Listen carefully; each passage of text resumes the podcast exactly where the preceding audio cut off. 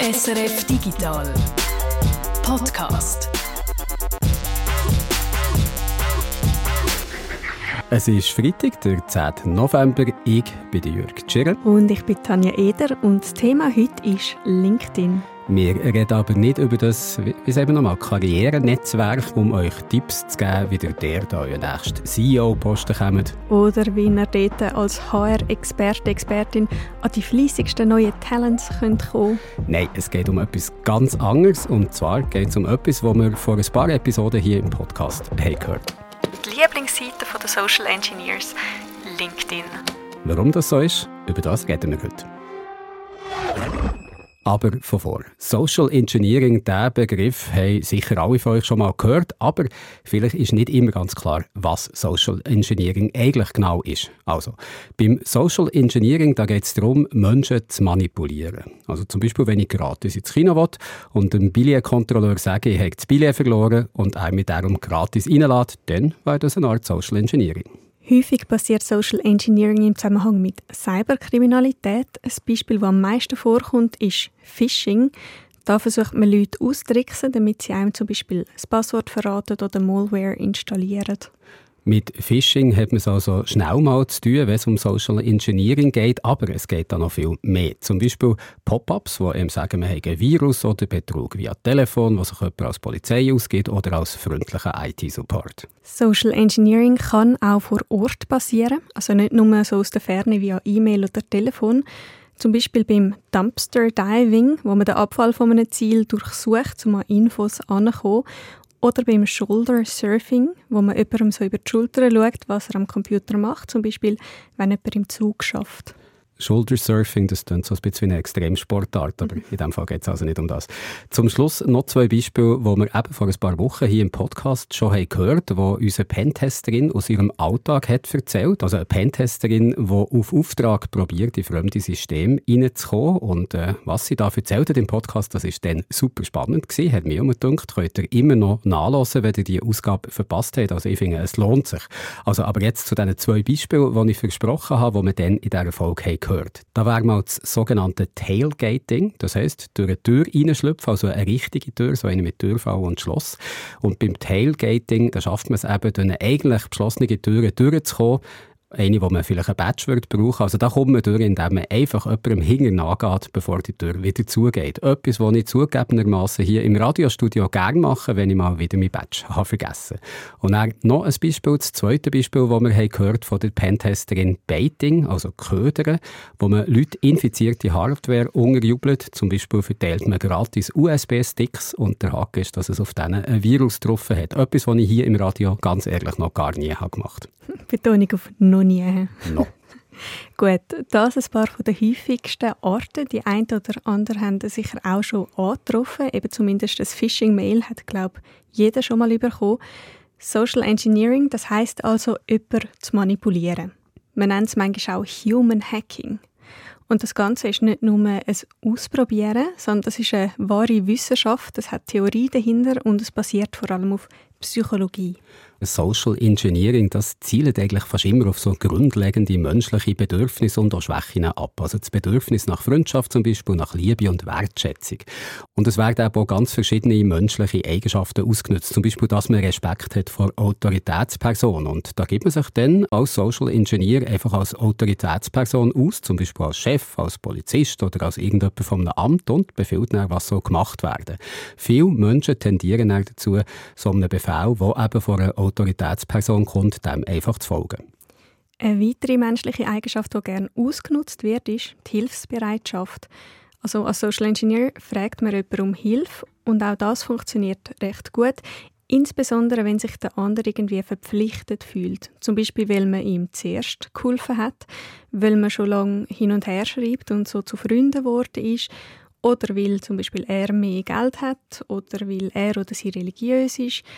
Was man auch machen kann, ist das Ganze noch ein bisschen mit Lob verbinden, so la, deine Meinung als Spezialist wäre mir mega wichtig oder mit Vertraulichkeit, zum Beispiel so von einem IT-Guide zu einem anderen. Könntest du mir da nicht helfen? Also sobald mir jemand sagt, dass meine Meinung wichtig ist, dann erzähle ich dieser Person alles. Emotionen die sind also ein ganz wichtiger Ansatzpunkt. Vor allem Angst wird dabei gerne ausgenutzt. Zum Beispiel die Angst, dass man wegen einem Virus alle Daten könnte verlieren Und dann ist man halt schnell bereit, Hilfe von irgendjemandem anzunehmen, wenn die Person einem nur verspricht, dass sie ihm helfen kann. Aber auch andere Emotionen können beim Social Engineering eine Rolle spielen. Stress, Gier, Neugierde oder Liebe, die kann man eben ausnutzen. Bei Phishing dort nimmt man so ein paar von diesen Ansatzpunkten und generiert dann ein E-Mail daraus und verschickt es dann an möglichst viele Leute. Die einen Leute springen nicht darauf an, andere vielleicht schon und das ist dann so ein, ein Giesskannenprinzip. Es gibt aber auch Social Engineering, wo sehr zielgerichtet ist, wo es der Angreifer auf eine bestimmte Person abgesehen hat. Dann geht da ganz viel Analyse und Profiling rein, um wirklich eine maßgeschneiderte, erfolgsversprechende Strategie zu schaffen. Und so eine zielgerichtete Manipulation, die durchläuft mehrere Phasen. Also zuerst geht es mal darum, ein Ziel zu identifizieren. Das könnte zum Beispiel die Chefin von einer Firma sein oder ein normaler Angestellter, mit ganz viel Zugriffsrecht, jemand von der IT-Abteilung zum Beispiel. Oder es könnte auch jemand prominent sein, ein Politiker, eine Politikerin. Wenn das Ziel dann mal identifiziert ist, dann kommt die zweite Phase, die von der Reconnaissance. In dieser Phase probiert man möglichst viel über eine Person herauszufinden, also wer das, das ist, wie alt die Person Person ist, wo sie wohnt, ob sie Familie hat, ob sie einen Hunger hat, ob sie Hobbys hat, was sie für Freunde hat. Und es wird auch ein psychologisches Profil gemacht. Was sind die Interessen von dieser Person? Was hat sie für ein Selbstbild? Was sind ihre Schwächen? Ist sie extrovertiert oder introvertiert? Ist sie gutgläubig? Hat sie Geldprobleme? Hat sie ein Suchtproblem? Ist sie vielleicht einsam? Und so weiter. Also alles immer noch eher psychologische Mittel. Technologie kommt da noch kaum zum Einsatz. Also ganz anders als bei einem Cyberangriff per Hacking. Aufgrund von dieser Analyse wird eine falsche Persönlichkeit geschaffen. Über Erfundenes mit Profil auf verschiedenen sozialen Medien, E-Mail-Adressen, Backstory und so weiter. Die falsche Persönlichkeit oder die Persona, das ist häufig jemand, der ähnliche Interessen hat wie das Ziel und vielleicht noch eine attraktive Person vom anderen Geschlecht. Und dann, dann kommt es zum Kontakt. Unter irgendeinem Vorwand tritt die erfundene Persönlichkeit mit dem Ziel in Kontakt, zum Beispiel aus einem gemeinsamen Interesse für Fotografie heraus. Dann wird langsam eine Beziehung aufgebaut via verschiedene Plattformen, also nicht nur via LinkedIn, sondern auch via Facebook und auch via Instagram und E-Mail.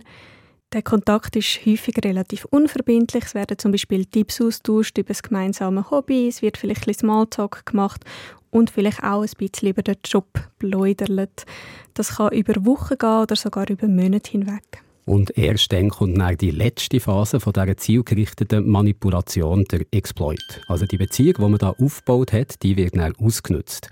Was auch immer das Ziel ist, vielleicht will man keine Informationen kommen oder ein Passwort, Malware installieren oder vielleicht direkt Geld bekommen. Das passiert eben jetzt. Also da bekommt man zum Beispiel die Nachricht von dem neuen Freund oder dieser neuen Freundin, die da eine dringende Notlage hat. Zum Beispiel schreibt sie, hey, ich habe da ein Portfolio zusammengestellt, das ich jetzt jemand ganz Wichtigem kann zeigen kann, dass ich mich für einen Job kann bewerben kann. Und das ist so eine mega Chance für mich. Könntest du das nicht schnell auch durchschauen? Weil deine Meinung, die wäre im Fall mega wertvoll für mich. Weißt du was, ich schicke dir doch einfach schnell ein File. Es ist wirklich ein bisschen dringend. Ich muss das Portfolio in 20 Minuten schon abschicken. Also bitte, bitte, bitte, könntest du mir schnell helfen? Das wäre so eine von diesen Nachrichten, Nachrichten, die man könnte bekommen könnte. Oder also ganz nebenbei ein lockeres «Hey, wir haben doch da letzte über gesunde Ernährung im Homeoffice geredet. Ich habe jetzt einen mega coolen Test gefunden. Schick dir mal so ein Excel-File, da musst du einfach die Makros aktivieren, damit es funktioniert. Und hey, es ist extrem hilfreich. Ich habe damit schon zwei Kilo abgenommen. Nicht, dass ich müsste abnehmen nicht, dass das jemand meint. Ist der Angriff erfolgreich gewesen, wird der Kontakt abgebrochen. Das kann ganz sanft passieren, auch unauffällig, damit das Ziel gar nicht merkt, dass da irgendetwas Krumms ist gelaufen. Also wer bei Social Engineering nur an so ein schlecht formuliertes E-Mail von einem angeblichen nigerianischen Prinz denkt, der unterschätzt die Disziplin. Es gibt da sehr professionelle, ausgefeilte und auch aufwendige Angriffe. Zum Beispiel, wenn jemand einen digitalen Bankraub plant, dann findet so etwas statt. Oder in der Welt der Geheimdienst gehört das auch zum Alltag. Darum gibt es auch Leute, die sich damit beschäftigen, wie man so Angriffe verhindern kann. Und du, Jürg, du hast jemanden getroffen, der eine Spezialistin ist auf dem Gebiet. Genau, und zwar an der Swiss Cyberstorm. Das ist eine jährliche Konferenz für IT-Security, für Computersicherheit. Und die aktuelle Ausgabe die hat vor zwei Wochen in Bern stattgefunden. Die hat den Titel gehabt, «The Human Factor». Und das grosse Thema in diesem Jahr war eben Social Engineering gewesen. und ehrlich gesagt auch ein bisschen die Inspiration, warum wir hier im Podcast jetzt ausführlich über das Thema reden. Und jemand, der dort über einen Human Factor hat geredet, also darüber, dass häufig der Mensch das schwächste Glied in der Kette ist, wenn es um IT-Sicherheit geht, Jemand, der da sehr viel darüber weiß, ist Christina Lecati. Sie hat Psychologie studiert, kommt also nicht von der technischen Seite her und sie arbeitet als Senior Social Engineering Trainer and Consultant. Ich habe übrigens bei LinkedIn nachgeschaut, dass sie diesen Job hat. Sie arbeitet also als Senior Social Engineering Trainer and Consultant bei einer Sicherheitsfirma Zorgen und ich habe sie am Rand von der Swiss Cyberstorm Konferenz zum Interview können treffen. Die Christina Lecati redet eigentlich auch Deutsch, aber sie hat gemeint, sie fühlt sich, was den Jargon angeht, sicherer auf Englisch. Darum haben wir das Gespräch auf Englisch gemacht und da können wir jetzt mal in die ersten 10, 12 Minuten reinhören, wo es unter anderem darum geht, was es so für aktuelle Tricks gibt, wenn es um Social Engineering geht und ob Social Engineers eigentlich ein Lieblingssoziales Netzwerk haben und warum es LinkedIn ist. Aber als erstes habe ich Christina Lecati gefragt, wie man sich ihren Arbeitsalltag als Social Engineering Expertin eigentlich muss vorstellen muss. We help people and uh, organizations protect themselves against social engineering attacks. These are cybersecurity attacks that are targeting individuals on a psychological level rather than a technical level.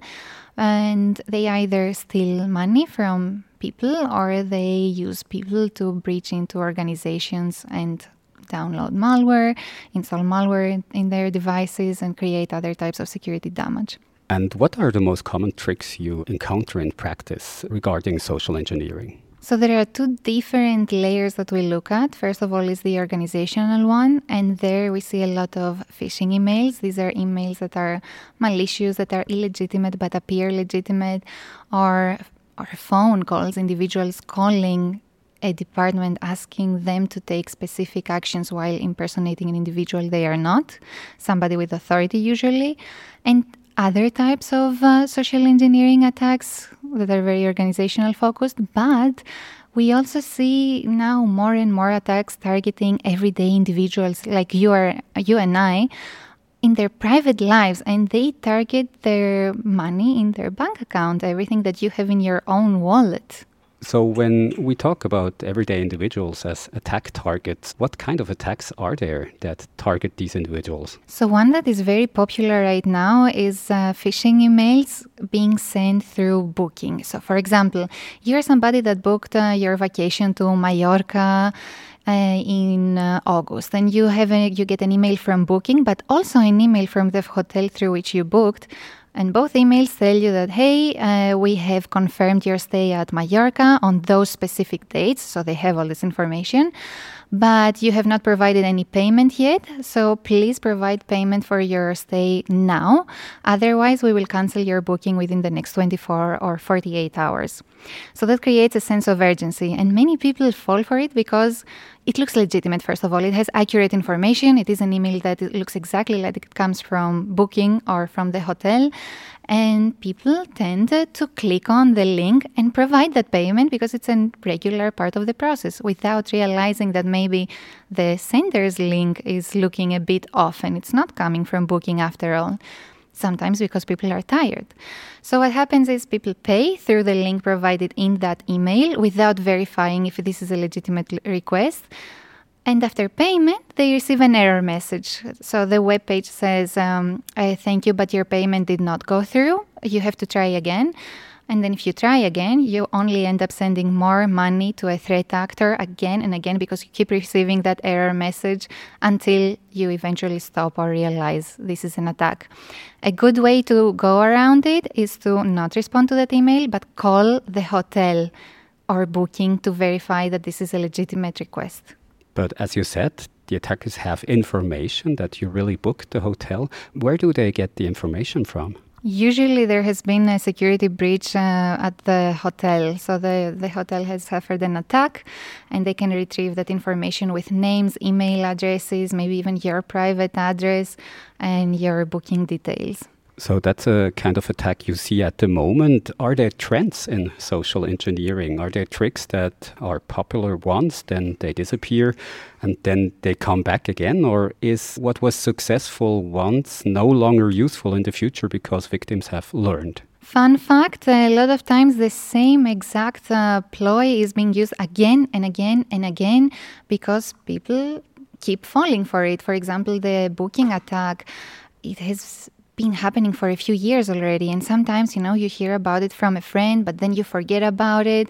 Uh, it hits you at the right moment and you fall for it. It's a numbers game in the end of the day. Many people have not heard about it. So we often get attacks that are repeating throughout years, but we also get sophisticated novel attacks coming up, especially now with AI, more and more of more sophisticated attacks are coming up. What attacks based on AI do you see? We are starting to see voice cloning. So, for example, an attacker will steal an executive's voice through their public interviews or public media presences. They will take the voice, clone it, and then spoof the number, the phone number of that individual, and call, for example, the financial department. And then suddenly the financial department receives a phone call that appears to be from that executive the voice on the phone is the voice of the executive, or so you think. It's cloned, and they just follow the instructions of whatever they hear through the phone, and that is a social engineering attack that is now targeting organizations. What is actually more promising for a cyber criminal? Is it conventional hacking with a technological approach, or is it social engineering? So, a lot of uh, threat landscape reports in the European Union, we have the ENISA threat landscape report. They put social engineering in the top three of attack vectors. Especially this year, the report came out last week. They say that social engineering is the number three most commonly identified attack vector for criminals to get a foothold in the organization. Uh, but also the other two. The number one was ransomware, number two was malware, and those top two attacks also get enabled through social engineering attacks in the end. So, yeah, it's a very, very high reward type of attack. How should you imagine the cyber criminals' approach in practice? Is there a division of labor between some attackers that do only the technical side of the attack and the others uh, that take care of the social engineering, or is there an interplay? Are there specialists? It depends on the threat actor. In some cases, when you have an organized group, there will be a specialist or a team within that group that specializes in social engineering. They know how to manipulate psychology, what the triggers are, what the pretexts, the cover stories are, and they know how to use them. So they start the attack to gain a foothold, and then the technical team takes over and they do the rest on a technical level. Are these cyber criminals educating themselves on social engineering? So, do they share their knowledge, uh, their best tricks with others, or do they trade such information for money? They absolutely share information with each other, and they they trade it and they share it at the same time, depending on which forum you are in. There are cybercriminal forums in the dark web, but also in the clear web, and they describe cover stories. They provide scripts to one another of attacks that were used and were successful. Sometimes, if there is a service involved, like uh, let me do this for you, let me uh, research your target and figure out the best script for you to follow, they will provide it as a So it depends, but yes, it is a business for them. They are organized about it. They share information. They also use cybersecurity professionals as a point of reference to see where the security level is at at the moment.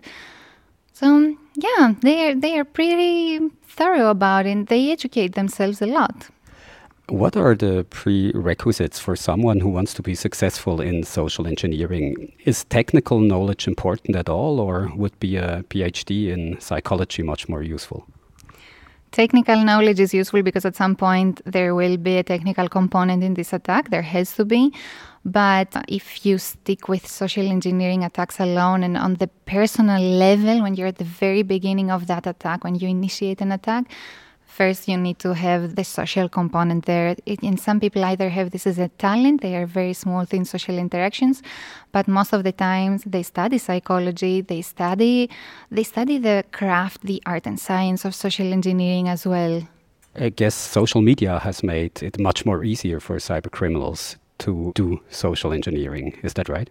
That's absolutely right. Social media has provided a lot of opportunity for people to share their daily lives, stay in contact with uh, friends and loved ones, but it also provided attackers with a lot of information on specific individuals. So now highly targeted attacks are possible, they happen, they are effective, and how they work is that the criminals will study you. They will study who you are as a person. What are you interested in? If I engage this individual based on their interests, will they respond? Yes, if they are extroverted or just a bit social, 100%. So suddenly they take pieces of the information you provide on social media. They craft a whole puzzle, a kill chain through the information you provide, and then they follow that pathway until they get to you, until they develop a relationship and then exploit it. And is there something like a favorite platform cyber criminals have when it comes to social engineering? So, LinkedIn is very popular. There are a ton of fake accounts on LinkedIn. Und da sind wir schon wieder beim Thema LinkedIn. Trotz allem, was wir auf Facebook und Instagram so teilen, ist doch LinkedIn Nummer eins für Social Engineers. In der Schweiz haben fast ein Drittel der Leute ein LinkedIn-Profil laut dem aktuellen Digimonitor. Gegründet wurde ist LinkedIn im 2002 in Amerika und 2016 ist es von Microsoft übernommen worden. Und für alle, die zu diesen zwei Drittel der Leute gehören, die kein LinkedIn hat, kurz die Erklärung. LinkedIn ist ein soziales Netzwerk, das man aus Berufsgründen braucht, ein Karrierenetzwerk eben. Das heisst, es geht dort nicht darum, mit Freunden in Kontakt zu bleiben, sondern das berufliche Netzwerk zu pflegen und auszubauen. Man kann wie in jedem sozialen Netzwerk ein Profil erstellen, man kann Posts machen oder Posts von anderen Leuten und Unternehmen lesen oder liken und man kann dort auch nach Jobs suchen. Und genau darum ist es so beliebt bei den Social Engineers, weil so viele Leute so viele wertvolle Daten dort von sich preisgeben. Wertvolle Daten, das heißt konkret Name, Geburtsdatum, Foto, in welcher Region das man wohnt, wo man arbeitet, wo man vorher geschafft hat und was man in diesen Jobs so gemacht hat, wo man in der Schule ist, welchen Abschluss das man hat, die beruflichen Kontakte, welche Sprache das man redet, welche Skills das man hat, welche Hobby, welche Interessen. Und wenn man dann Posts verfasst, verratet man noch viel mehr und nicht nur inhaltlich, Schon nur, wie man sich ausdrückt, verratet einem Profiler wie eben der Christina Lecati vieles über die eigene Persönlichkeit. Und klar, in den sozialen Medien da zeigen wir uns nicht, wie wir eigentlich sind, aber wir machen etwas, was für die Social Engineers fast noch wertvoller ist. Wir zeigen eben, wer wir gerne möchten sein. Also wie dass wir möchten wahrgenommen werden. Alles in allem gibt LinkedIn so einem Social Engineer ein sehr umfassendes Bild, inklusive Anknüpfpunkte, die man auch als Angreifer könnte nutzen könnte. Zum Beispiel, wenn man behauptet, man sei an die gleiche Uni wie jemand gegangen, weil bei LinkedIn kann man eben sehen, welche Uni das jemand besucht hat. Oder wenn man ein Fake-Job-Angebot verschicken will. Wie wertvoll die Daten sind, die wir über LinkedIn preisgeben, ist aber nicht einmal das Einzige, was LinkedIn so wertvoll macht für Social Engineers. Ein weiterer Faktor haben wir jetzt gerade schon erwähnt. Man kann Leute direkt auf LinkedIn kontaktieren. Man muss also nicht noch irgendwie an eine Telefonnummer ankommen oder an eine E-Mail-Adresse. Und weil bei LinkedIn eben alle ihre Arbeitgeber angeben, da kann man direkt nach Angestellten von einer Firma suchen. Also wenn ich jetzt das SRF möchte hacken, und bitte niemand das SRF hacken, aber wenn man das möchte machen, dann sucht man bei LinkedIn einfach nach SRF und schaut, wer dort so interessant auftaucht und was für Positionen das die Leute vielleicht in dieser Firma haben. Und so kann man sich nicht nur geeignete Zielpersonen aussuchen, man kann dann gerade auch noch herausfinden, wie die Firma aufgebaut ist, wer so in Schlüsselpositionen hockt und mit dem Phishing-Mail im im Namen von der richtigen Person die auch noch die richtige Stelle verschicken. Man gibt also nicht nur viel wertvolle Datenpreise, man kann auf LinkedIn auch direkt Leute kontaktieren, man kann nach Arbeitgeber filtern. Und noch etwas Letztes, last but not least, hat LinkedIn auch so ein bisschen eine vertrauenswürdige Aura. Also so eine Kontaktanfrage auf LinkedIn, das kommt ganz anders über als eine auf Facebook zum Beispiel, weil es bei LinkedIn so ein professionelles Umfeld ist es wirkt einfach auf uns irgendwie glaubwürdiger. Das klingt alles wirklich sehr wertvoll, vor allem wenn wir nochmal zurückkommen auf die verschiedenen Phasen, die so eine Social Engineering Attacke kann haben. Ich meine vor allem die Phase von der Reconnaissance, also wenn man Informationen über jemanden sammeln will. Aber jetzt werden wir mal ein bisschen konkreter und fragen nämlich mal, für was für Angriff wird LinkedIn in der Praxis denn wirklich gebraucht? Wir fangen mal beim weniger ausgeklügelten an. LinkedIn wird nämlich auch gerne einfach normal als Phishing verwendet. Man schickt ein Mail im Namen von LinkedIn zum Beispiel oder im Namen von einem Arbeitgeber. Ein bisschen komplexer und ein bisschen spannender wird es aber beim Targeted Phishing, also Phishing, wo man es wirklich auf eine ganz bestimmte Person abgesehen hat und den Angriff auch personalisiert. Da kann es entweder darum gehen, die Person direkt zu bestellen oder darum, über die Person an Firmengeheimnis anzukommen.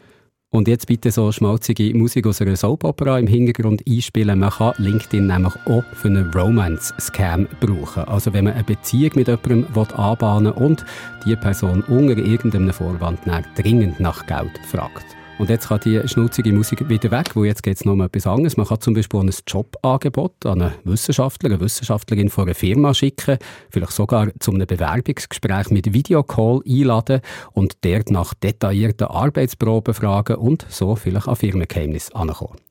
Eine Geschichte, die ich gehört habe, die ich besonders perfid gefunden habe, die ist so gegangen. Da ist eine junge Frau aus England von einer anderen jungen Frau angeschrieben worden. Die hat gesagt, sie würde in Lateinamerika bei der gleichen Firma arbeiten und sie hat gesagt, sie würde gerne besser Englisch lernen. Von dort hat sich dann über Monate hinweg eine Freundschaft aufgebaut zwischen diesen zwei Frauen und erst dann ist dann der eigentliche Trick gekommen. Die junge Frau aus Südamerika hat geschrieben, ihre gemeinsame Firma, die würde in ihrem Land Umweltverschmutzung anrichten, irgendwie so. Und die zwei haben dann zusammen beschlossen, mit dieser Geschichte an die Medien zu gehen. Die Freundin hat Kontakt zu einem angeblichen Journalist hergestellt und der hat dann eine lange Liste geschickt mit Dokumenten, die die Frauen sollen von dieser Firma organisieren sollen. Ich meine, wie perfid. Die junge Frau hat der vermeintlichen Freundin aus Südamerika vertraut und denkt, sie setzen sich gemeinsam für eine gute Sache ein. Aber eben die Freundin ist nicht echt gewesen, der Journalist ist nicht echt gewesen, der Umweltskandal, der hat es nicht gegeben und die ganzen vertraulichen Dokumente, die sind am Schluss bei einer Hackergruppe gelandet. Wer die ganze Geschichte möchte hören, ich tue es in den Show Notes verlinken. Und da sehen wir schon, dass so etwas auf eine ganz perfide Art wirklich sehr gut kann funktionieren kann. Vor allem eben, weil ein Angreifer oder eine Angreiferin ja mit dem Profiling ganz gezielt nach jemandem kann suchen kann, der genau passt für die Masche, die sie fahren wollen. Also in dem Fall, wo wir jetzt gehört haben, ist das vielleicht jemand, der gerne reist, schon mal in Südamerika war und wo soziale Gerechtigkeit wichtig ist, wo vielleicht Mitglied ist von Amnesty International oder Greenpeace oder vielleicht in einem früheren Leben mal dort hat gearbeitet. Alles Sachen, die man bei LinkedIn kann finden kann. So kann man die Masche genau anpassen auf das, wo du denkst, das funktioniert. Und falls dich doch verschätzt hast, halb so schlimm, dann wartest ein Zeitchen und probierst es mit einer anderen Masche. Und das ist ja auch noch so gemein. So Angriffe sind aus Sicht der Angreifer total low risk. Es ist kein Vergleich zum Beispiel, wenn du ein Handtäschchen klauen oder so, da ist das Risiko hoch, dass du wirklich geschnappt wirst von der Polizei. Wenn jetzt aber jemand im Netz betrügen und es klappt nicht, dann passiert meistens einfach nichts. Also falsche Verehrer, falsche Jobangebote, falsche Freunde aus fernen Ländern, falsche Journalisten. Das sind alles Ansätze, die für gezieltes Phishing über LinkedIn gewählt werden können. Es gibt noch viel mehr, zum Beispiel so Investment-Scams, wo man die Leute dazu bringt, über gefälschte Anlageplattformen in Krypto zu investieren und so weiter. Also der Fantasie der Cyberkriminellen ist eigentlich keine Grenze gesetzt. Ein Thema, das wir auch noch ansprechen sollten, ist der Wert von LinkedIn bei der Reconnaissance bezüglich Firmen. Also zum Infos über ein Unternehmen ankommen, wo man einen Hackerangriff plant. Du siehst via LinkedIn, wer dort arbeitet, was es für Organisationseinheiten gibt, wer wer kennt und auch, wer ist der Chef vom HR, damit in seinem Namen dann könntest du ein Phishing verschicken oder so. Oder auch, wer ist der Chef von der Gebäudetechnik, falls du vor Ort die am Server möchtest arbeiten machen und die für das als Elektriker verkleidet damit du Zugang bekommst zum Gebäude. Und wenn dich jemand fragt, was du da willst, dann du einfach der Chef, oder mit Namen kannst nennen, der hat dich geschickt. Du kannst schon schauen, wer im Empfang arbeitet, im Sekretariat, im Sicherheitsdienst und so weiter. Besonders spannend ist auch die IT. Dort kannst du schauen, wer arbeitet in der IT-Security und was haben die so für Erfahrungen.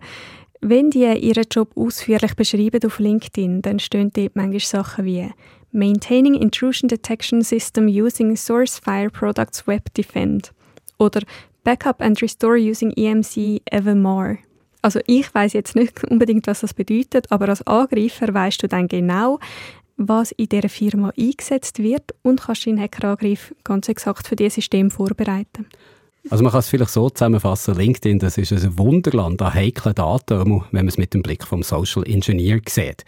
Nur schauen wir normalerweise mit einem ganz anderen Blick drauf, eben mit dem Blick von einer Person, die möchte Karriere machen Und da verraten wir halt gerne alles, weil vielleicht kommt ja noch ein Jobangebot, um CEO von Google zu werden. Ich habe meinen Status bei LinkedIn darum extra auf offen für Jobangebote gestellt, falls jemand von Google zulässt. LinkedIn ein Wunderland an heiklen Daten. Klar nutzen das böswillige Hacker für sich. Und übrigens nicht nur Kriminelle, sondern auch Geheimdienste haben LinkedIn für sich entdeckt. Da gibt es ein paar Geschichten und wir haben zwei, drei rausgepickt für euch. Im 2017 zum Beispiel, da hat China versucht, Deutsche für ihren Geheimdienst anwerben. Dafür haben sie sich als Headhunter ausgegeben oder als Thinktanks, wo Analysten suchen, für fünfstellige Beträge zum Teil. Wenn dann jemand angenommen hat, haben sie versucht, die Person zu einer Reise nach China zu überreden, wo sie dann unter Druck gesetzt worden sind. Oder Iran hat schon auf LinkedIn gesetzt, und zwar im Spionagekrieg gegen Israel. Da geht es um Phishing gegen israelische Beamte und Wissenschaftler. Phishing eben via LinkedIn. Und zwar haben die Iraner dort die Rolle von israelischen Bürgern angenommen, die es wirklich gibt und wo die Zielperson beruflich oder privat hat kennt. Und um noch glaubwürdiger zu sein, haben sie dann sogar mehrere Personen in die Masche, in die Angriffsmasche reingezogen. Also genau ist das so gegangen, wenn du jetzt die Zielperson wärst gewesen, dann hättest du E-Mail bekommen von jemandem, den du kennst und diese Person hat in dieser E-Mail dann noch ein paar von deinen Kollegen, die es eben wirklich auch gibt, mit ins CC genommen. Und vielleicht hat einer oder eine von diesen Kolleginnen der auch wirklich geantwortet, was das Ganze irgendwie noch echter hat gemacht. Multi-Persona Impersonation nennt sich das und das Ziel da war, Computer von diesen Zielpersonen mit Malware zu infizieren, um näher an Infos zu kommen. Und weil alle guten Dinge drei sind, haben wir dann ein letztes Beispiel. Und zwar nordkoreanische Hacker, die auf Angestellte vom Militär und von Luftfahrtunternehmen in Europa und im Nahen Osten abzielt haben. Und sie haben diesen Angestellten via LinkedIn Jobangebot geschickt mit einem infizierten PDF. Also, um nochmal zusammenzufassen, was jetzt, glaube ich, ist klar geworden, LinkedIn ist eine super Ressource für alles, von breit gestreutem Phishing nach dem Spritzkannenprinzip über ganz maßgeschneiderte Angriffe, Reconnaissance für einen Angriff auf Firmen und sogar für Geheimdienst ist LinkedIn ein grossartiges Tool. Und das passiert ganz real, das passiert jetzt und jeder kann über die sozialen Medien ins Visier von Kriminellen oder sogar von einem fremden Geheimdienst geraten. Vor allem aber Leute, die Firmengeheimnisse kennen oder Zugang zu IT-Infrastruktur oder Firmenkonten haben, Leute, die wissenschaftlich arbeiten, im Militär sind oder in kritischer Infrastruktur. Und Leute aus autoritären Ländern, die mit der Regierung dort nicht einverstanden sind. Und natürlich alle, die im Bereich Menschenrecht tätig sind, in der Politik oder auch im Journalismus. Aber ich glaube, jetzt haben wir langsam genug Angst geschürt. Jetzt wäre doch langsam der Zeitpunkt gekommen, auch noch Lösungen anzubieten. Mhm, wie ein echter Social Engineer mhm. denkt. Jetzt könnten wir den verängstigten Leuten da außen unsere Schutzsoftware verkaufen. Der Link zu dieser Software den findet ihr in den Shownotes von diesem Podcast hier. Und um die Zahlungsabwicklung möglichst einfach zu machen, schicken wir doch bitte jetzt schon eure Kreditkartendaten inklusive Geheimzahl. Dann geht es einfacher an die E-Mail-Adresse jürg.scam.com. Das ist S S-C-A-M. Wieso?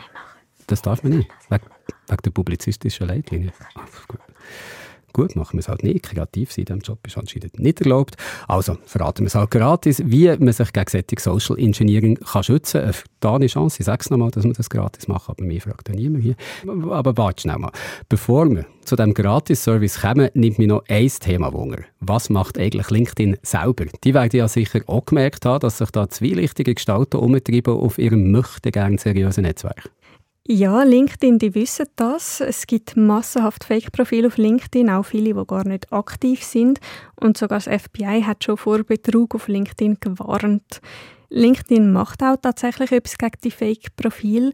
Sie sagen, im ersten Halbjahr 2023 sind 90 Prozent der Fake-Profile von ihren automatischen Programmen gefunden und gestoppt worden.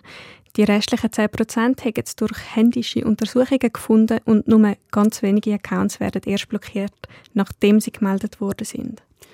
Das klingt nicht schlecht, aber das ist einfach, was LinkedIn selber sagt. Ja, Spezialisten sagen, LinkedIn sei gar nicht so schlecht. Auf jeden Fall machen sie mehr als andere Plattformen. Etwas, was sie auch neu eingeführt haben in einigen Ländern, ist so eine Verifikation, dass man via amtlichen Ausweis und Telefonnummer die Identität kann bestätigen kann. Auch der Arbeitgeber und die Uni soll man neu so können verifizieren lassen. Das wird es natürlich einem Betrüger oder einer Betrügerin schon deutlich schwieriger machen, ein überzeugendes Profil auf LinkedIn zu erstellen. Aber eben, das gibt es in der Schweiz, glaube ich, noch nicht. Nein, das ist erst für die USA, Kanada und Mexiko. Gut, LinkedIn macht also schon etwas. Stang heute lenkt das aber nicht, um Betrüger zu stoppen. Wie wir gehört haben, die finden LinkedIn immer noch super. Dann kommen wir jetzt also mal zu der Frage, was kann man selber machen, um sich zu schützen? Und das hast du ja Christina Lecati gefragt. Was hat sie gesagt? Müssen wir LinkedIn jetzt deinstallieren? Nein, so weit geht sie denn nicht. Sie sagt, man muss nicht auf alle sozialen Medien verzichten. Man soll einfach ein bisschen Vernunft walten, wenn man sie braucht. Also hören wir zum Schluss von diesem Beitrag hier doch noch eines in mein Interview mit der Sicherheitsspezialistin der Christina Lecati rein. Der zweite Teil vom Interview, den ihr jetzt noch hören könnt, der geht etwa so acht Minuten. So let's get to what can be done against such attacks. Uh, social engineering exploits uh, psychological weaknesses, perhaps ones you don't even know about. You don't even know you have them. So, how should you protect yourself against such a thing? I would say keep a healthy dose of paranoia as bad as it sounds, or critical thinking, which is a better word for it, when you interact with strangers online. Uh, when you decide to provide information that kind of push the boundary of what is safe or what is secure, apply a bit of critical thinking and just think do I really want to share that? If they are asking about details that have to do with your work, or if they uh, share that they suddenly have this huge financial crisis and they need your support to cover that crisis and to help them, take a step back and think whether you really know who that person is, uh, whether you really know what's going to happen with your money and the information you provide. And maybe on a higher level, when you post things on the internet, again apply a little bit of critical thinking and ask yourself is that a piece of information I would want a criminal to have? Like your vacation plans, your private address, a picture of your home, is it something you would want a criminal to know about? So, in order to never fall for a social engineering trick, one would have to be, as you said, really paranoid and suspect a trap behind everything. So, this might be a, bit a naive question, but wouldn't it perhaps be better for an organization or an individual to protect itself technically as well as possible against such attacks and to accept that an employee might fall for social engineering once in a while instead of let's say poisoning the corporate climate through constant vigilance and paranoia it's not about being constantly paranoid. It's not about being uh, suspicious all the time, but it's about setting healthy boundaries between what you share and what you when the way you interact with strangers. Like the clicks you link through a corporate computer for example. And honestly the the organizations do not poison their culture by teaching people to watch for red flags because there are usually a set of red flags that are in place and that let you like that tip you off that this might be a suspicious approach. So they basically teach you how to protect yourself because even if somebody doesn't target you your organization we see attacks like the one we discussed from booking earlier that target you as an individual. So how do you protect your own money in the bank in the end of the day? They all these ploys use specific techniques. They all have specific red flags. The whole goal is to apply enough critical thinking to identify those red flags and to learn about what those red flags are. Can you tell uh, which people, what companies or authorities are most vulnerable to social engineering? What are the most promising targets for cyber criminals in this regard? Anybody. Honestly, there is no specific demographic that gets targeted more than others, executives maybe, but uh, the truth is that we keep seeing attacks that target even the customer service and they try to get a foothold and get in access through the customer service. Other times they go for the executives. We never know who is going to be the person that gets targeted, and that's why we always advise enterprise wide training. And on a personal level, I think it's a good idea to understand what happens out there with cyber criminals trying to steal your own money. Educate yourself on it. The internet is a parallel world, we have to learn how to navigate that parallel world like we would learn how to navigate a new city and identify are there thieves in that new city? Do I know how to keep my bag closed and my wallet protected in my bag when I navigate into the, this new city? And it's the same with the internet. You don't have to be paranoid all the time, you just need to learn how to navigate it better. I think I once read that executives are more prone to social engineering attacks because usually they don't deal with such stuff on a daily basis. They might be technically less savvy than their employees. Is that true? That it's maybe more promising to target the executive than uh, someone that's lower on the ranks? Yes, this is also true, again, depending on the attacker. But the truth is that executives First of all, they have a lot of access to information. They have privileged accounts, so they have they hold high value information and access in their hands. That is this, and that is very desirable for cyber criminals. And the second thing is that they are very busy. They have full schedules. They are overloaded with work uh, and responsibilities very often, and it's not always simple to add to that having to exercise due diligence and attention for everyday social engineering attacks. However, this is the whole point of training yourself on how they look like so that you can readily identify something without spending too much energy on it. Companies are always trying to protect their employees, also their executives, from social engineering campaigns through trainings and tests. How effective are such measures? Uh, can anything be said about that? It depends on the quality of your training and it also depends on the overall strategy you go about it. For example, if you start by testing an organization without having provided training first, it is bound to fail because people do not know what to defend against, they don't know what a threat looks like. And also, if you provide a training that is very simple, boring, something that people just click through and never paying attention to, it's ineffective. It, it doesn't get the job done. If, on the other hand, you start with good training, something that engages employees, something that people find interesting, good quality training, and then you proceed with uh, testing the organization, that will work much better. If at the same time you start implementing social engineering protocols, like how do you really identify a caller through the phone? even though they claim there, there are strategies that you can put into place to avoid a big range of attacks this is a much better approach to follow. So there are things that you can do, but if you mess up the sequence or the quality of, of, how you get them done, they will be ineffective. If you have a good strategy and good quality training, it's going to be much more effective and it will get written in people's brains people will absorb the information. They will create eventually neural pathways in their brain. In psychology, we call this neuroplasticity. And that means that after they truly learn how a threat looks like and how they respond, it becomes an automatic behavior, a new neural pathway. So, to come to an end, what would you say are the most promising measures against social engineering? What is maybe the single most important measure one should take against it? Okay, I have two, but they are interrelated. It's training understanding how a threat looks like and how to respond against it, because you cannot defend against something you're ignorant about. And developing a security mindset within your organization. And those two things overlap and are interchangeably connected to one another.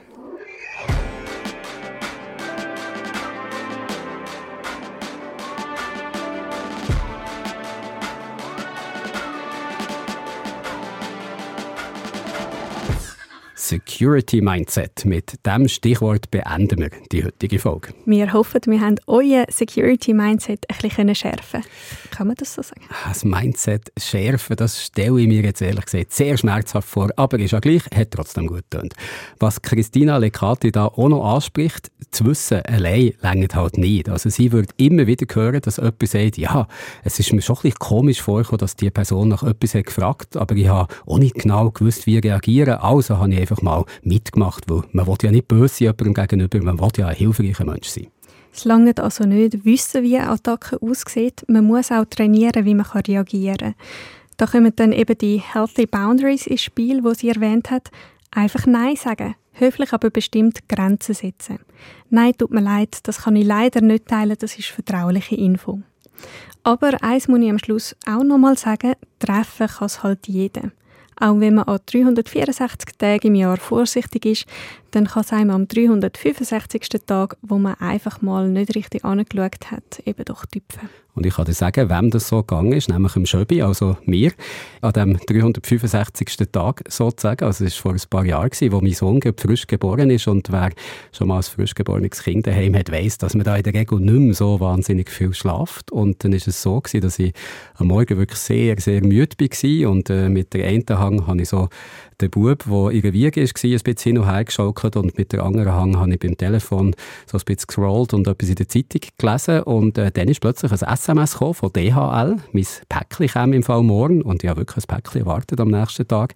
Das kam morgen und damit sie es gut können abwickeln und ich nicht extra daheim sein können ich doch jetzt schon mal Zollgebühren überweisen. Das kostet, ich glaube, irgendwie 8,50 Franken oder sonst so etwas. Und ich dachte, ja komm, das ist doch gäbig, mache ich das jetzt schnell. Habe so ziemlich verschlafen noch auf den Knopf gedrückt, habe dann meine Kreditkartennummer auf der DHL-Seite eingegeben und äh, als ich habe bezahlen gedrückt habe, ich gesehen, dass ich jetzt nicht 8,50 Franken, sondern 700 Franken habe gezahlt. Und ja, das Geld ist weg gewesen, das habe ich nicht mehr zurückbekommen. Und man redet, bei so Security-Sachen gibt es ja so ein Modell, das man das Schweizer Käse-Modell nennt. Und das spielt darauf an, dass im Schweizer Käse ja so Löcher sind. Und äh, eigentlich soll das Prinzip sein, dass du verschiedene Scheiben, Käsescheiben hintereinander tust. Und wenn es am Ort das Loch durchgeht, dann trifft es am nächsten Ort auch trotzdem noch auf eine feste Stelle im Käse und der Angriff kann so abgewehrt werden. Aber manchmal ist es halt so, dass die Scheiben so ausgerichtet sind, dass an einem Ort alle Löcher hintereinander liegen und so ein Angriff kann durchgehen. Und genau so ist es bei mir gewesen. Also das eine Loch war, dass ich extrem müde war, das andere Loch war, dass ich am nächsten Tag wirklich ein DHL-Päckchen erwartet Das dritte Loch war, dass die DHL-Seite täuschend echt hat ausgesehen. Das vierte Loch war, dass es nur um anscheinend 8,50 Franken gegangen und so hat der Angriff also können gelingen. Und ich glaube, an das muss man halt auch denken. Es ist extrem schwierig, immer genau aufmerksam zu sein, vor allem wenn man mal Pech hat und sich aus Zufall alle die Löcher genauso ausrichten, dass auch der Angriff erfolgreich sein kann. Siehst jetzt, zum Glück kann ich nicht gerne Käse. genau. Darum kann mir so etwas nicht passieren. Und um nochmal auf die Healthy Boundaries von vorher zurückzukommen, ich glaube, ich setze jetzt da auch mal eine gesunde Grenze, und zwar dieser Podcast-Episode. Bevor wir aber gehen, machen wir noch einen kleinen Ausblick auf nächste Woche. Da geht es um Käse. Ah nein, sorry, habe ich falsch gelesen. Nächste Woche geht es mit dem Reto auf eine Töff-Tour. Also nicht eine Tour auf den Töff, sondern mehr eine Tour in Töff rein. Wir schauen, was dort alles für Technologie drinsteckt, digitale Technologie. Da geht im Moment nämlich viel, wenn es um das Assistenzsystem geht. Bei den Autos kennen wir so ein System ja schon. Bei den Töff sind diese Technologie aber bis vor kurzem in so einem Dornröschen-Schlaf gewesen, hat uns der Reto schon verraten. Nächsten Freitag küssen wir also Töff wach. Bis dann, habt eine gute Zeit, bleibt gesund und bleibt cyber safe. Schade, ich habe gemeint, wir küssen den Reto wach, aber gleich küssen wir auch den Töff. Tschüss zusammen, bis nächste Woche. Tschüsseli.